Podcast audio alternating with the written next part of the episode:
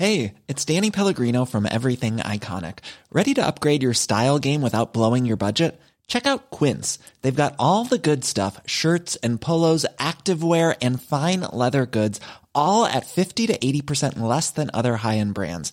And the best part? They're all about safe, ethical, and responsible manufacturing. Get that luxury vibe without the luxury price tag.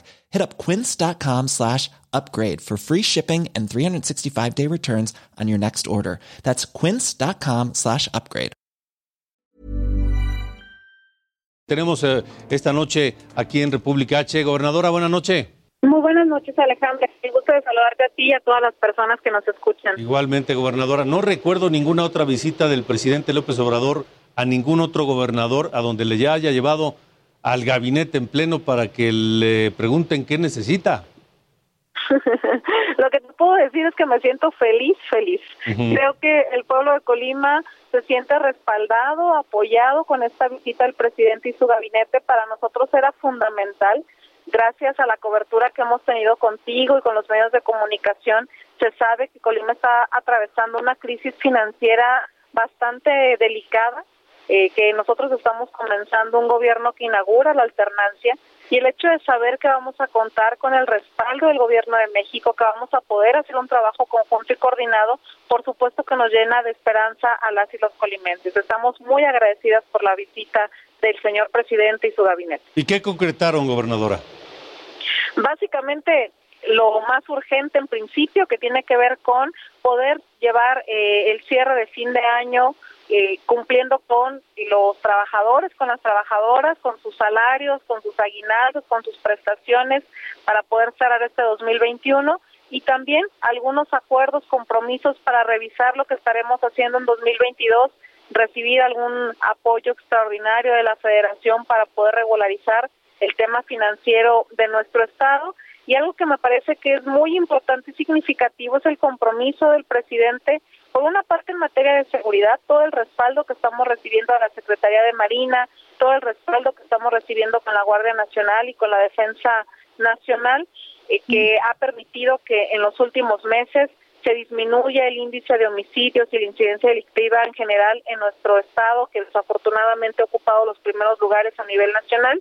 Y por otra parte, también el compromiso de invertir en la ampliación, en el desarrollo del puerto de Manzanillo, que el puerto de Manzanillo, yo insisto, tienen que voltearlo a ver todas y todos los mexicanos, porque es el puerto más importante del país. Por ahí entra el 70-75% de la carga contenerizada que llega a México y todo lo que sucede en Manzanillo impacta a nivel nacional, tanto en materia de seguridad como en materia de desarrollo económico. Y saber que el presidente y que el gobierno de México lo tendrán no solamente como una prioridad, sino que ya están actuando para tener acciones específicas en materia del desarrollo del puerto, es muy importante para las y los polimenses.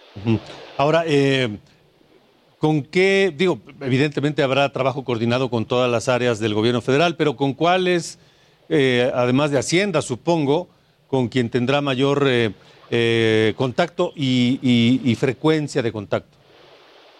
Mira, tengo la fortuna, como lo decía el presidente, de venir de, de la lucha de izquierda desde hace muchos años, de conocerme de hace ya bastante tiempo con la mayoría de las y los integrantes del gabinete. Tenemos una extraordinaria relación y comunicación con el secretario de gobierno, de gobernación.